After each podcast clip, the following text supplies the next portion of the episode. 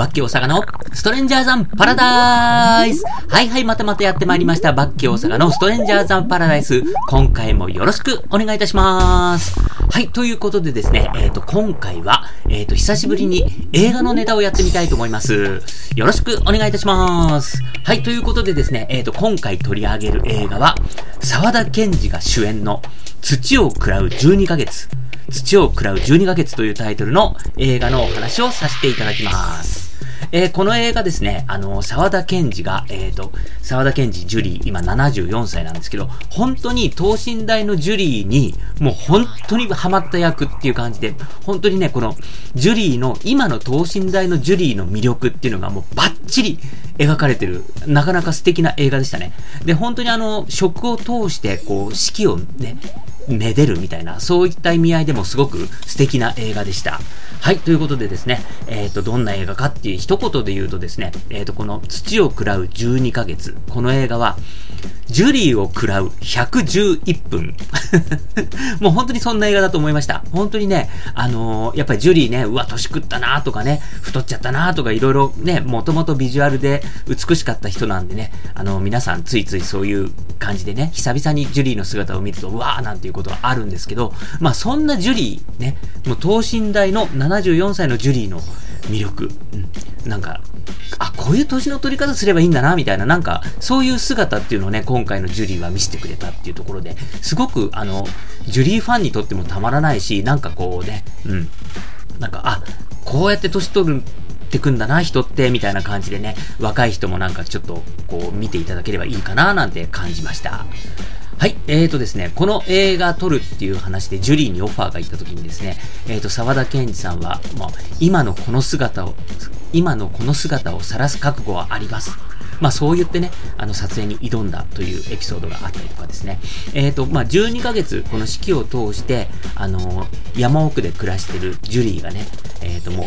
自給自足でこう野菜作ったり、そういったものであの料理を作ったりみたいな感じの、まあそういったものが描かれてるんですね、この映画。はい。で、またね、そういったところがすごく丁寧で繊細でいいんですよ。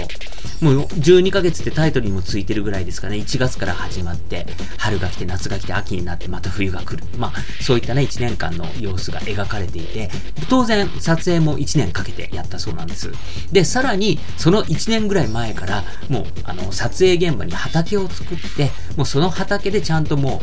う、野菜とかを、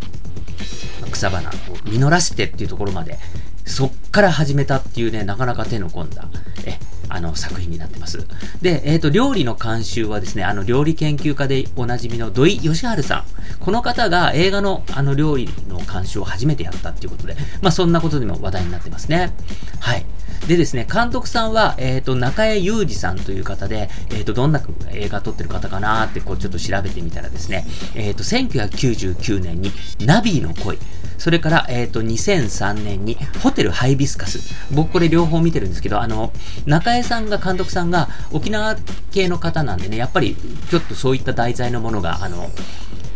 代表作になってるんですね。で、ナビーの恋っていうのは、これ本当におじいちゃんとおばあちゃんの恋愛の話ですごく素敵な映画だし、ホテルハイビスカスもやっぱりね、その南国のね、ホテルの話っていうことで、ちょっとほっこりするような素敵な映画だったんですね。だから、なんかそういうこう、自然とかそういうこう、環境みたいのをうまく取り入れながら描くっていうのが得意な監督さんなんだろうなぁなんて思いました。で、えっ、ー、と、この映画ですね、本当にもうジュリーファンの女性には本当にたまらないだろうなって思うところがいっぱいあって、こう、ジュリーが自炊をするわけですよ。うん。でも本当に家の前にあるこう、ね、畑とか、こう、草むらからね、いろいろこう、草とかを取ったりとかね、なんかそういったと、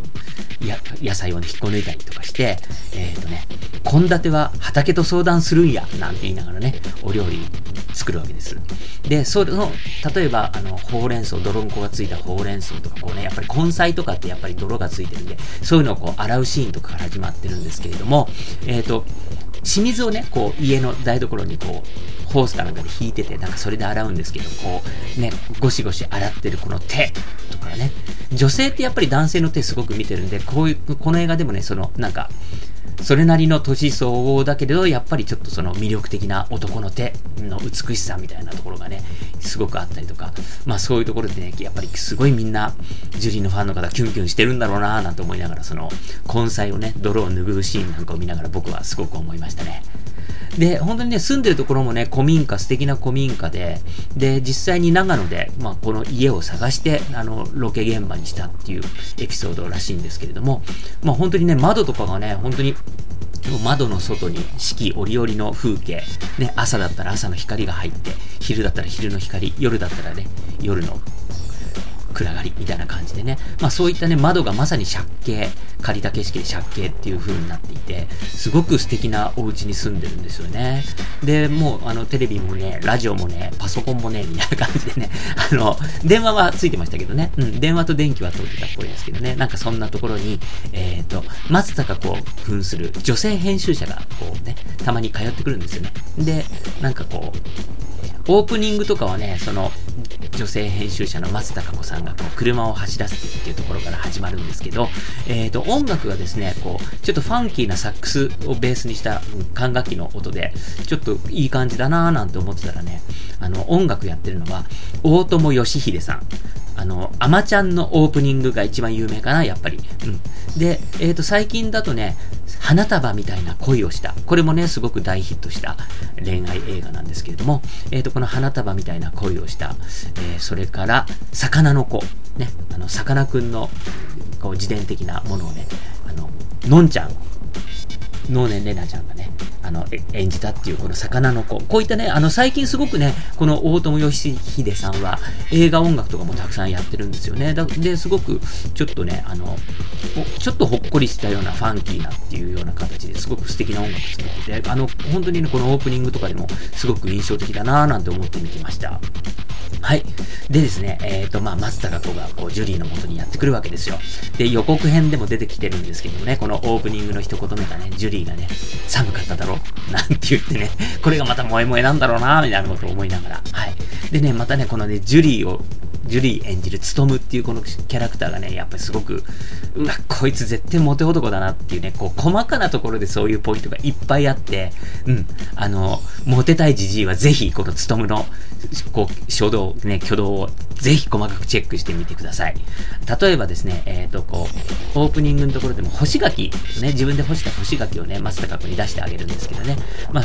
あとは、こう、たくあんとか漬物とか、ちょっとしたおつまみ出してあげるときとかも、うん、先に食べさせてあげる。ね。皿に盛って、はい、どうぞってあげて、で、それを美味しいって食べたら、自分の分じゃなくて、さらにその、美味しいって食べ終わった後のお皿にさらに盛ってあげるみたいなね。なんかそういうところもいいんですよ。カーって感じでね。はい。で、あとはですね、えっ、ー、と、やっぱりね、あの、ちょっと、の YouTube とか探すと、この本編映像一部紹介っていうところにも出てくるんですけど、二人がタケノコを食べるシーンっていうのがあって、これが最高でね、本当にあの、長回しでそのまんま二人がね、うわーってうまいとか言って食べてるのをそのまんま流し、回しで映してるんですけど、もうこのシーンなんかも本当に美味しそうでね、あとこの映画ですね、僕あの、音のいい映画っていうのは、音のいい映画館で見たいっていうのは割とこだわってて、やっぱり音楽系の映画なんかはちょっと音のいい映画館でっていうのをね、意識していったりするんですけど、この映画は、まあそれは気にしなくていいかなって実は思ってたんです。で、ですが、この映画、音めちゃくちゃ大事な映画なんですよ。こう食べる時のね、それこそたくあんをかじる、ポリポリってね、ご飯をもぐもぐ食べる、うん、なんかそういうね、根菜みたいな野菜をね、食べる。ね、それからこのタケノコもそうですし、もう本当にね、その、美味しそうなしずる感、ぬか漬けをこうつける音とかね、もう本当にこう食べるる時の音、そういったものがね、すごくたっぷり出てきてね、そこら辺もね、あの、すごく、なんか食べる、美味しいもの食べるっていいなっていうのをすごく感じられるんですね。うん。なので、やっぱり音も意識して見ていただくと本当に楽しいと思うし、なんか映画館、僕はね、あの、恵比寿ガーデンシネマ、この間ね、えっ、と、再オープン。あの、一回ちょっと閉じてたんですけども、再オープンしたばかりの綺麗な恵比寿ガーデンシネマで見てきて、すごく音も良かったです。なので、なんか、あ、こういう音のいいとこで見れてよかったなぁなんて思いました。それから、えっ、ー、と、このね、ジュリー演じるツトムっていうのは、あの、作家っていう役は、作家っていうキャラクターの役なんですけども、えー、万年筆で原稿用紙に昔ながらの感じでね、こう、原稿を書くんですよ。で、その時のね、あの、万年筆のこう、コリコリ、サラサラ、コリコリっていうした音。この音なんかね、いいんですよ。僕もね、やっぱり今万年筆なんか使わないですけど、あ、紙に万年筆が擦れる音ってこういう音だよな、みたいな感じの。その食べる時のしずる感とともになんかこのね、万年筆でこうコリコリサラサラ書く音みたいな、なんかそういったものもあったりとか、本当にいろんな音とかもこう、まあある意味ね、本当に五感で感じられる映画なのかななんていうのをちょっと思いました。で、僕はね、午前中1回目の回で見たんでね、もう本当に見ながらお腹空いちゃって、もうお腹がね、途中で鳴ったりとかしてね、あの、ちょっと、うん、近くで他にもお腹を鳴らしながら見てる人もいてね、なんか、それもいいなーなんて あの、ご飯をね、かまどで炊いたりとかするんですけどど、本当にね、これ見終わった後はね、なんかかまどで炊いてご飯食べたくなるなーなんて思ったり、うん、なんか本当にそういう感じのね、すごく素敵な、なんか自然のものを美味しく食べるっていいなっていうことをね、本当につくづく感じられる素敵な映画です。それから、えっ、ー、と、一応まあ松たか子さんが彼女っていう役なんですけど、まあこう、まあ、いいよねみたいな、山でこう気ままな一人暮らししながらたまに彼女がやってくるみたいなね、なんかそういう感じだったりとかね、うん。まあそういったところもね、なんかその、うん、ね、なんか、ね、とりあえず最低限の、うん、こうものがあって、ね、周りの自然、ね、があって、畑があってみたいな感じの、ね、自給自足的な近い感じのね、なんかこう気ままな生活、それでね、あの、近くで採れた美味しいものをいっぱい食べるみたいな感じの、まあそういったね、なんかその魅力いいなぁなんて思いながら僕も見てました。はい。で、えっ、ー、と、この映画ですね、えっ、ー、と、もう少しお話しすると、えっ、ー、とですね、エンディング、うん、エンディングはね、ジュリーの歌なんですよ。エンディングテーマ。これ、いつか君はっていう曲なんですね。で、このいつか君はっていう曲は、1996年にリリースされたアルバム、愛まで待てない。愛まで待てないってアルバムが入って、これのラストに入ってるナンバーなんですね。で、すごく素敵なバラードなんですよ。で、映画のこう、イメージにもぴったりで、えー、まあ、離れててもこんなに愛せたからなんていう歌詞のフレーズがあってね、なんかこの映画のエンディングにもこれが流れると、本当にぴったりでこう、しみじみくるっていうね、すごく素敵な映画です。で、えっ、ー、と、この詩を作ったのが、えっ、ー、と、角若子さんっていう方、覚えるって書いて、お、角って呼んで、角若子さんっていう方がね、作詞をしてて、えっ、ー、と、まあ、90年代中頃から2000年前半ぐらいまでのジュリーの曲っていうのは、この角若子さんが詩をつけてるのがすごく多いんですよね。で、あの、映画のね、途中、前編後編でまあちょっと展開が少し分かれるんですけれども、えっ、ー、と前編はね、まあ今まで話したようにね、こう山の中のこう暮らしの魅力みたいな、こう美味しいものをね、この景色をりより美味しいものを食べれる魅力みたいなのがね、たくさん描かれて、後半っていうのはちょっとあの、死生観みたいなのが出てくるんですね。で、あの、死んじゃうっていうかね、あの、こんな年になってももっと行きたいって思うみたいな、なんかそういう話とか、うん、なんかその、死と向き合うにはどうしたらいいかみたいな、ちょっとそんな話も出てきます。で、えーとですね、この死生観っていうのは、ジュリーが2000年代以降歌ってる歌っていうのとすごくリンクしてるんですよ。で、だからジュリーがね、この映画オファーを受けたっていうのは、ちょっと、なんかそういったニュアンスっていうのがその自分の考え方にもマッチするんじゃないかななんて思ったんじゃないかなと思います。で、このね、えー、各若子さんの作った歌でですね、えっ、ー、と、2001年リリースされた、新しい思い出2001っていうアルバムがあって、ここからシングルカットされた、あの日は雨っていう曲があるんですね。で、この、あの日は雨っていう曲は、あの、まあ、自分がね、パートナーより先に亡くなっちゃったけど、なんか、うん、空から見てるよみたいな感じの曲なんですよね。うん。それで、まあ、この曲なんかも、あの、作詞は角和歌子さんなんですけども、同じアルバムに入っている、鮮やかにって全部、あの、英文字で、AZA で鮮やかにっていう歌があるんですけど、これはね、あの、ジュリーが作詞していて、で、これもね、やっぱり、あの、ずっと一緒のパートナーと、こうね、うん、亡くなるまで、こうね、うん、死が二人分かつまでみたいな感じの曲でね、すっごく印象的だし、素敵な曲なんですね。うん。それで、まあそんなね、まあ2001年ぐらいから、こう、ジュリーはね、死生観というねまあ、ちょっとね、先々のことみたいな感じで、自分がいなくなったらみたいなこととかもテーマに歌を作るようになってたんですけど、なんかね、そんなね、こう、うん、50代以降のジュリーの、そういった感性みたいのも、この映画とね、すごくリンクしてて、僕は本当にね、あの90年代、2000年代のジュリー追っかけてるんで、なんかそのね、今のジュリーっていうのはなんか、そういった感覚っていうのも、ちゃんと一緒に、うん、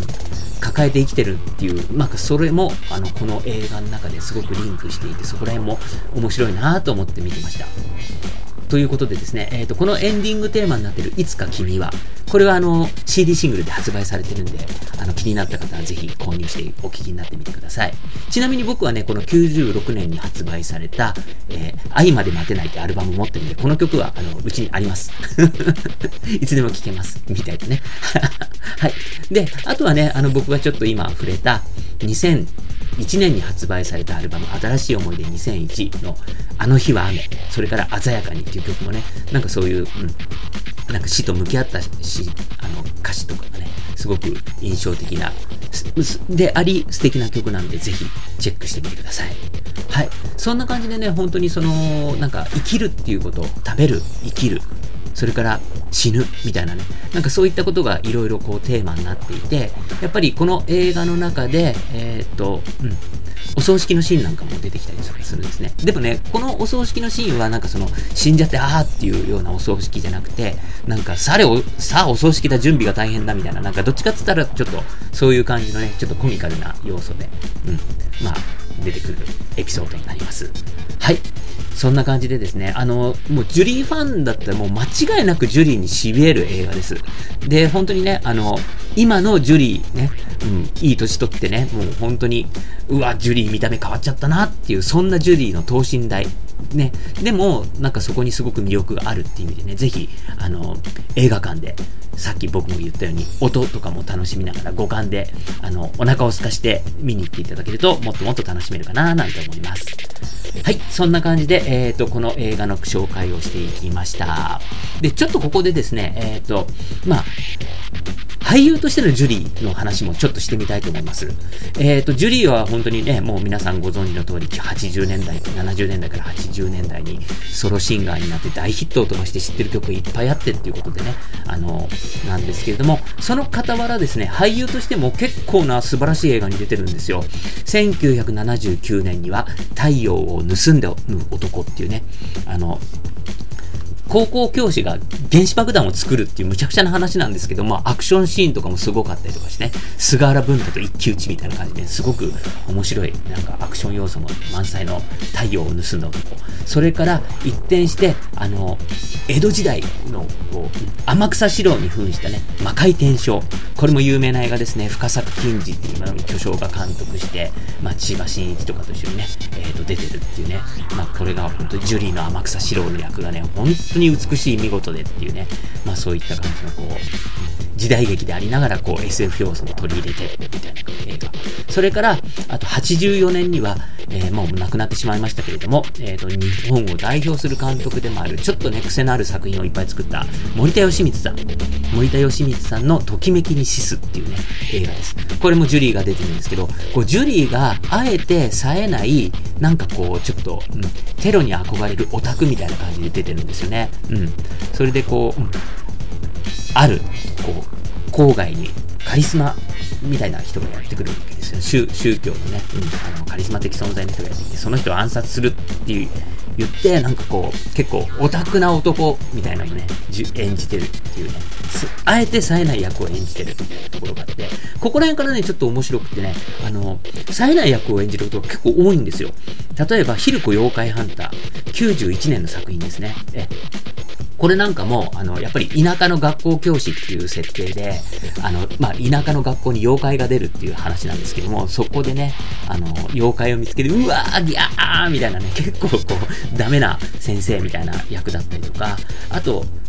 88年のリボルバーがありましたね。リボルバーって、あの、リボルバーっていうのはあの銃ですね、拳銃。あの、おまわりさんの銃。これ、これが盗まれてっていうエピソードからいろんな話がこう、発展していくっていう面白いストーリーなんですけども、えっ、ー、と、これもね、やっぱりすごい冴えない男の役をリボルバーね、あの、ジュリーがやってるんですね。うん。で、あとはね、小林克也さん、あの、ナレーターで有名な、あの人がね、まあ、ジュリーより冴えない、こう、中年男の役をやってて、これも最高です。あとは、あの、竹久夢二に扮した夢二っていうのですね。まあこれはね、鈴木清純が監督なんで、もう本当にアート系の映画で、こうストーリーを追うっていうかなんかこう、もう、アーティスティックな映像を楽しむっていう感じでね、ちょっと摩訶不思議な映像なんですけれども、あ、あとね、ここに